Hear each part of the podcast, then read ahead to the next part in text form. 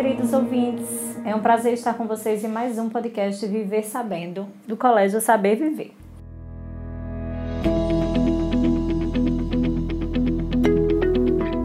Para quem está aqui pela primeira vez, desejamos boas-vindas.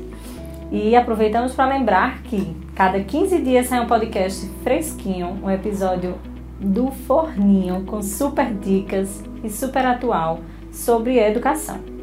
Hoje convidei a Lena Nobre e Juliana Siqueira. Sejam bem-vindas, meninas. Olá! Obrigada, sempre um prazer. Vamos conversar sobre: é possível tornar filhos pessoas agradáveis? É um tema polêmico, porém necessário. Esse episódio foi pensado para você, que é pai, que é mãe, e por isso trazemos essa pergunta. Então, diariamente, com frequência, a gente escuta pessoas falando algumas frases que inquietam. Que frases seriam essas? Gente, que azar fulaninha teve, né? Ou tu já viu, aquele menino é impossível. é sorte. A gente não está falando sobre sorte, né? Acho que criação de filho não, não se fala sobre, não é loteria. É, tem muita coisa aí por trás e por isso que as meninas estão aqui para que a gente possa conversar, esclarecer algumas dúvidas que a gente vê e percebe ser muito frequentes aqui na nossa rotina, no nosso dia a dia da escola. E aí a gente escutou, é, assistiu um vídeo que a Lena sugeriu, eu queria aproveitar para trazer aqui para vocês. É, e a conversa da gente vai ser embasada sobre isso. E a gente já aproveita para dizer a vocês que a gente está disponível aqui para caso tenham dúvidas ou, ou, sugestões também sobre o tema, né? Sobre se alguém concorda discorda, a gente está aqui disponível para isso mesmo. O objetivo é conversar e, e discutir. Simbora?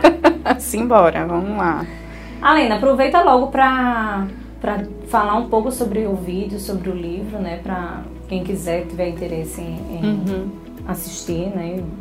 Uhum. Aprofundar um pouco mais sobre o tema. É, eu venho, eu, eu gosto muito de ler, eu tenho uma, uma diversidade muito grande de livros que eu gosto de ler.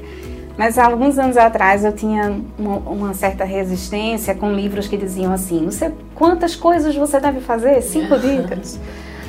Enfim, mas depois eu fui eu fui convivendo com algumas pessoas que eu via que liam e tiravam o melhor disso, sabe? E eu me rendi muito a isso nos últimos anos, então eu tenho lido muito coisas sobre isso. E me deparei com esse livro 12 regras para a vida, que é do psicólogo Jordan P. Peterson, né, Peterson. E ele me capturou muito, assim, né? Eu fiquei muito impactada. É, é um livro para você ler e, e aos pouquinhos e entendendo ele. E tem um capítulo que especificamente fala de filhos. Acho que é o 5, né? É, o capítulo 5. E o capítulo 5 é Não deixe que seus filhos façam algo que faça você deixar de gostar deles. É, é um, é um capítulo que você já começa a não querer ler, porque você já começa a discordar. Aí, deixa eu dizer, aí tem esse resumo, né? Que é o vídeo que está disponível no YouTube, caso, Isso. caso vocês ouvintes tem, tenham Tem vários capítulos, esse é um, né? Você e aí lá. ele faz um resuminho, Faz né? um resumo, é. E aí é bem legal, porque ele já acrescenta outras coisas que não estão lá escritas, né? É, ele já traz algumas coisas também em capítulos anteriores que já faz a gente pensar sobre reflex, refletir sobre família e tal. E, e, essa é uma coisa assim, porque a gente sempre acha que nas nossas relações com os nossos filhos e até com outras crianças, todas as crianças chamam a, a nossa atenção e, e, e, perpassam pelo nosso afeto. É, e quando a gente é pai e mãe, isso gera um certo choque, porque a gente quer que os nossos filhos sejam amados, né? Uhum. Benquistos. E isso tem uma relação que passa pela educação. Então, ele traz muito essa reflexão, que é quem é a gente como família, né? Como pai e mãe, e como é que são os nossos filhos no mundo. Então, né? quando a gente fala disso, a gente fala sobre exemplo, a gente fala sobre tempo, sobre dedicação dos Exato. pais, né? É. como eu disse anteriormente, não é loteria, então simplesmente, ah, você tem um filho perfeito. Uau, que Exato. sorte que ela teve. Não é eu, é bem por aí. É, eu me lembro de um dia, eu já, já cheguei a contar isso até numa reunião. Eu me lembro de um dia, eu estava com, com os dois meninos, meus dois filhos eram bem pequenos ainda, e eu ia viajar. E eu resolvi passar numa loja de conveniência para comprar umas coisas para ir comendo durante a viagem. E aí tava eu no shopping, na frente dessa loja, assim. É, e na frente da loja do shopping tinha uma, um negócio de revista, assim, que a gente comprava as revistas e minha filha adorava passar e escolher. E aí eu me vi cheio de sacola e dois meninos fazendo birra na frente. E eu, e eu, pens, eu pensava exatamente assim: meu Deus, que ninguém reconheça que eu sou pedagoga. Ou até o que é que essas pessoas estão pensando Isso. de mim, né? Eu acho que assim, Exato. vocês duas são mães e devem passar É. por isso, né? E aí eu ficava, meu Deus, porque dois meninos fazendo birra, se jogando no chão. A gente olha pra gente e se pergunta: Meu Deus, o que é que eu faço aqui? Você não sabe se você preserva a sua imagem, se você. É, é bem difícil, né? Por que, que eu tô trazendo esse exemplo? Porque isso faz parte do desenvolvimento das crianças. Às vezes elas vão fazer isso, mas elas precisam ser ensinadas que existem outras formas de pedir, né? De conquistar. é, e que a gente vai ter que entender isso como parte do processo e que a gente falha. Talvez naquele momento eu não tenha feito as, as negociações que foram necessárias antes. Né? Se eu sabia que era um lugar que capturava a atenção deles, gente, a gente vai passar. Mas a gente vai viajar, eu tô com muita sacola, então, ó, segura essa sacola aqui, segura, ocupa. e vamos seguir, tá? Porque a gente não tem condição de parar nesse momento. Então, é, é claro que o livro traz reflexões muito profundas que só realmente lendo, mas a questão que eu acho que precisa ser trazida à tona é quem é a gente como pai, quem é a gente como mãe, quais são as nossas decisões que a gente toma, né? E essas decisões fazem os nossos filhos se construírem como? Porque no final das contas, aprender a lidar em sociedade faz parte daquilo que eu ensino para ele. Então, se eu sou uma pessoa impaciente, né? Se eu sou uma pessoa que eu tudo respondo com a ironia, o meu filho vai aprender a lidar assim. E aí, você pode saber lidar muito bem com isso, mas na verdade não é não é você pode saber lidar muito bem com isso, mas não é agradável lidar com alguém que vive sendo irônico. E é isso que você quer ensinar pro teu filho, né? Esse tema tem tudo a ver com a vulnerabilidade parental, né? Uhum. A gente entra nesse, nesse universo da maternidade e por mais preparo é, teórico que a gente tenha, há uma licença poética aí para poder. licença para ser mãe, né? É para verdade. ser pai. Então, é, eu sempre converso isso também com as professoras que são mães. é, porque é muito difícil, né? Para elas, ou como você falou, para mim, quando o nosso filho faz alguma coisa, pô, mas é o filho da pessoa que tá lá gravando podcast sobre o assunto, orientando, conversando. O filho tal, da então- educadora tem que ser sempre mais educado, É, né? E O filho da gente- psicóloga sempre mais calmo, É. né? E aí a gente se coloca nesse lugar vulnerável, né? Que é muito difícil. é, as escolhas que a gente vai fazer na prática, né? Quando a gente sente, quando a gente tá lá com o menino chorando no chão, esperneando, que a gente vai tomar as nossas decisões. É lógico que a teoria vem na mente, mas vem tudo isso também. Vem a né? gente como pessoa, né? Pois é, Nesse e lugar. aí é realmente o momento de tomar as decisões, né? Não só nesse momento da, da- do ápice, mas como você falou, prevendo, é, orientando antes, né? Criando estratégias para que a coisa funcione melhor e para que a criança tenha comportamentos que a gente deseja, né? Porque eles estão crescendo e a gente vai precisar que eles tenham, em alguns momentos, determinados comportamentos, porque a sociedade é assim. Então, nem todos os lugares a criança vai poder correr, gritar e pular, né? Porque nem sempre o lugar vai ser limpo o suficiente, como uma- um hospital, por exemplo. Ela não Uhum. pode, só porque está esperando no hospital, ficar no chão, não sei o quê. Uhum. Então, não é limpo. Então, a gente precisa estabelecer em determinados momentos e para determinados locais os limites, assim como há em qualquer espaço. Então, tomar essas decisões, orientar antes, fazer com que a criança reflita sobre isso para conseguir é, fazer uma boa né, orientação, criação. É o que a gente É ter, ter um bom relacionamento, né? Eu acho que uma coisa que ele fala é, e que me faz muito pensar é reconhecer é, suas próprias limitações como pessoa, né? Então veja, é, nós é, a gente não tem filhos perfeitos e nós não somos pais perfeitos, tá? E a gente não sabe lidar com todas as emoções que chegam. E a gente tem, assim, algumas questões que são difíceis para a gente lidar. Temperamentos, personalidades e tal. Uhum. E, e, veja, às vezes você... A mãe é de um jeito e o pai é de outro jeito, né? Ou discordam, né? Sobre algum assunto. Isso. Então, assim, qual é a sua... O que, que de melhor você tem que você quer deixar no teu filho? E o que, que é aquilo que é uma limitação e ele precisa ser uma versão melhorada de você, ele não leva. Uhum. Tá? Então, tem algumas coisas que são aparentemente muito boas e que nem são. Né? Assim, uma criança que é extremamente submissa, diz sim para tudo, às vezes é fruto de uma família que é assim, uhum. né? Um pai ou uma mãe que aceita tudo, que tudo tá bom. Talvez essa não seja a versão melhorada que você quer que seu filho leve. Você vai ensinar seu filho a dizer, filho, olha, então, não é assim. A gente precisa dizer não. Agora, você vai ensinar para ele como é que você diz não.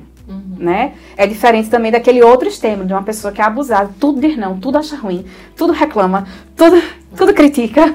É um desgaste de você conviver com alguém assim, né? E às vezes a criança se torna assim. Ela exatamente e aí, no, igual. No vídeo ele, ele fala, né? É possível que você passe a não gostar de seu filho. isso é forte, isso dói. Mas é real. É. Né? Porque a gente gosta de conviver com pessoas agradáveis. agradáveis. É. E às vezes é, é, possível que as crianças tenham comportamentos agradáveis. Não quer dizer que ela seja, uhum. mas ela pode ter comportamentos desagradáveis. E há uma cobrança. É é, da maternidade, né, das mães, aquela coisa da maternidade perfeita, né? Que a gente tem os filhos perfeitos, que o amor é incondicional, que mudou a minha vida, que é a melhor coisa da Ele minha até vida. brinca, né? Jamais, como é que eu nunca não gostar do meu filho impossível. É, mas na prática tem hora que a gente quer que desapareça. né? Então, assim, é muito difícil, assim, assumir e ser verdadeiro nesse sentido também, de encarar a maternidade real de que a criança vai fazer a birra, de que você pode não estar no melhor dia. Não, e que você sente raiva. Isso. Você sente raiva. Não quer dizer até que você não ame, uhum. mas você sente raiva. E veja, raiva isso é saudável para a criança, né? Porque ela precisa entender que o pai dela, a mãe dela também está triste que ele também fica com raiva. Uhum. E que ele precisa falar isso. e que há expectativas, sabe? Eu, eu, sempre trago isso porque eu acho que às vezes há um peso nisso, assim. Uhum. Ah, os nossos filhos, a gente não pode ter expectativas dos nossos filhos. Eu digo para eles, eu tenho expectativas sobre vocês. Uhum. eu quero que vocês sejam melhores do que eu sou. E eu vou entender se vocês não conseguirem, porque isso faz parte da vida. A gente não vai conseguir ser tudo. Mas a minha impressão é, é muito. Eu estava vendo, acabei lembrando, né? Eu estava assistindo um, vídeo daquele, daquele médico Paulo Musi, e aí ele falou que ele já era um cara super bem sucedido tal, e o pai só fazia criticar ele, sabe? Ele falou, pai, mas assim, eu já sou o melhor médico, eu já sou não sei o que. Filho, é porque eu preciso que você seja melhor do que eu. Então eu preciso te exigir mais. E você já é melhor do que eu. E eu vou continuar te dizendo, seja melhor. Então, você olhar para a possibilidade do que seu filho pode ser, do que você pode aprender com ele também. Porque tem disso, né? Os filhos, eles mudam a gente. É verdade. Porque coisas que a gente fazia antes, a gente não faz mais na frente dos nossos filhos. Uhum. Certos comentários, é, sabe? É, uhum. Até certas posturas, vida, né? né? Tipo assim, você podia passar a sexta enchendo a cara. Uhum. Mas aí no sábado de manhã, agora você tem teu filho que diz, pai, vamos pro parque. Aí você diz, não vou fazer isso. É. Sim, né? Então, assim, esse lugar onde os pais precisam entender, e ele fala sobre isso, né? Entender seus próprios monstros, porque nós temos os nossos. Reconhecer como a gente pode fazer com que os filhos cresçam e sejam pessoas que consigam viver em sociedade, e isso significa lidar com frustrações, uhum. fazer coisas que a gente não gosta, acordar às 5 da manhã porque precisa trabalhar e não pode chegar mal-humorado. É verdade. A gente poderia falar também da cultura, que antigamente a gente tinha uma cultura muito autoritária, né? E agora que diferenças a gente vê nisso, desse, nessa relação né, de família? A gente estava falando isso antes. Estava dando os exemplos e a Lena também. Mas eu acho que isso é interessante, né, a gente trazer. É. Eu acho que a gente viveu, é, talvez não a gente, né, as gerações é, anteriores, enfim, a gente vem de uma cultura que muitas vezes nessa questão né, da paternidade, da, da parentalidade, foi um pouco autoritária. Né? E aí... Que você estava até falando, né? A gente chega no espaço, antigamente a gente chegava, a família era grande e tinha que cumprimentar todos. Exatamente. E hoje, como é? Né? Uhum. É. E aí a gente, eu, eu, tava falando que aconteceu isso comigo, né? Na minha família chegava. E aí, de fato, eu tinha que pedir a bênção a todo mundo que estava lá, inclusive pessoas estranhas e tal. E eu hoje eu sou uma pessoa simpática, né? É uma característica minha. Muito, todo, mundo... todo mundo sabe que eu sou uma pessoa simpática. É, não vou dizer que eu ficava 100% feliz, né? em cumprimentar e pedir a bênção a todo mundo e tal. É, mas eu me acostumei com isso. E isso tem um lado positivo. É, hoje eu tento ponderar né, na criação do meu filho para que ele cumprimente todas as pessoas quando ele chega no ambiente é, novo, né? Mesmo que ele não conheça, ele tem que cumprimentar, não precisa é, dar um beijo, morrer de amores, mas ele tem que cumprimentar, ele tem que ser Às educado. vezes um sorrisinho, né? Exatamente, ser simpático com as pessoas. Alguém fala com você, você corresponde, pois né? Pois é. E a gente tem que ter só esse cuidado, porque é muito delicado, né? E aí que eu tô falando da licença poética de ser mãe, porque a gente, é, às vezes, tende a ir de um oposto a outro. Uhum. Então, sair do autoritarismo e chegar até a permissividade da criança não ter a obrigação de falar com nenhum ente da família. E aí, às vezes, é delicado isso, né? Porque a gente precisa é, tornar essa pessoa. É, veja, ser simpática. Até porque nós, portas, como né? adultos, a gente espera, né? Comportamento. Né? Um comportamento assim. de uma pessoa, de você chegar no espaço que isso. A pessoa sorrir, né? Cumprimentar, mesmo que não queira dar um beijo, um abraço. Mas tem que cumprimentar. Então, eu acho também que isso tem a ver é, com disciplina. Uhum. No sentido que eu estava até comentando com vocês, né? Assim, depois que eu descobri a origem da palavra disciplina, mudou um pouco a minha visão é, sobre disciplinar. Porque a, a, a origem da palavra está ligada a discípulo. Né? Então, assim, de fazer discípulo, de ser mestre, de orientar. Isso é, é muito mais é, respeitável, é, tem mais a ver com respeito e com empatia do que uma visão tradicional que a gente fala de disciplina com, com vara e, né, e, e é, no sentido ruim de ser autoritário. Então, acho que limite, autoridade, disciplina são coisas coerentes, né, com as quais a gente precisa lidar, porque isso a gente tem para, na vida inteira. É, mas a gente não pode confundir, né? Entre, é, por exemplo, não ter.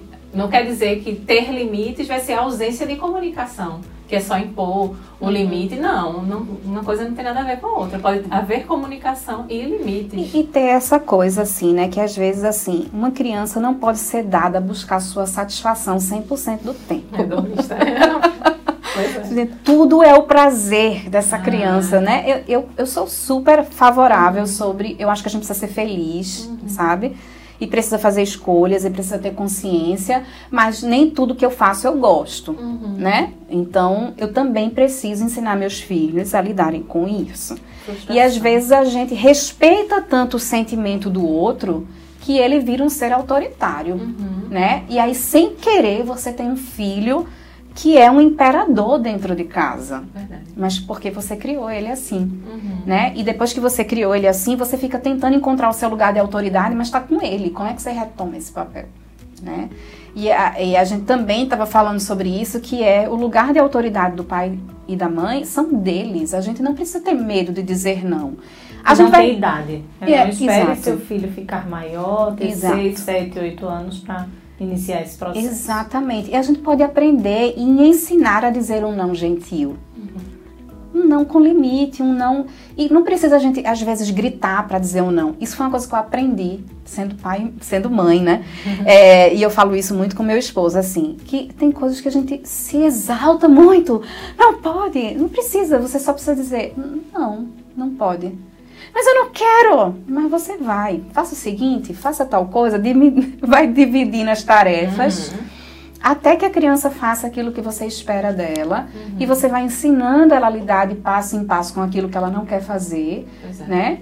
Mas ela precisa. Então, assim, o que você decide hoje fazer ou não fazer, você colherá os resultados mais tarde. Uhum.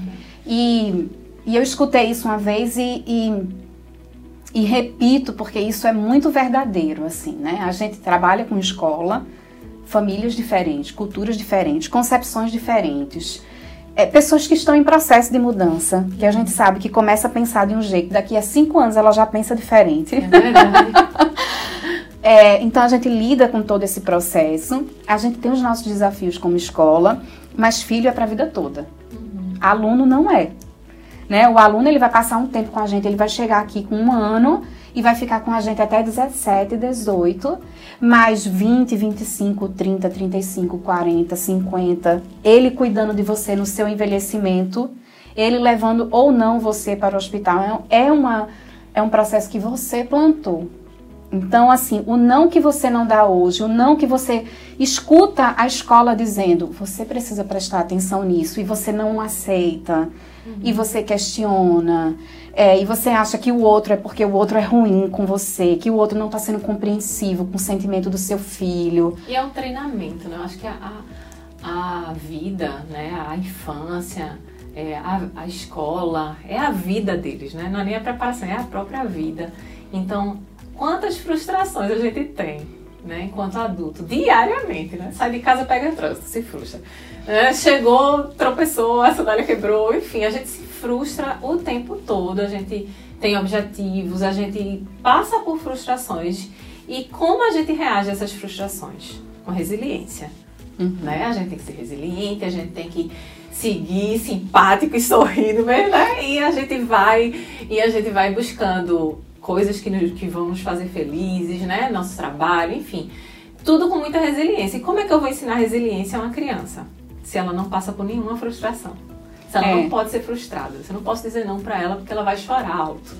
É, e eu acho que até pra gente ir, ir fechando essa conversa, que eu acho que é muito importante que essa conversa, a gente começa falando de crianças, mas a gente, na verdade, está falando de família, né, de pais é, é, a gente entender que dói dizer não, dói muito, né? Às vezes você vê seu filho chorando assim e você diz, meu Deus, custa tão pouco dizer um sim.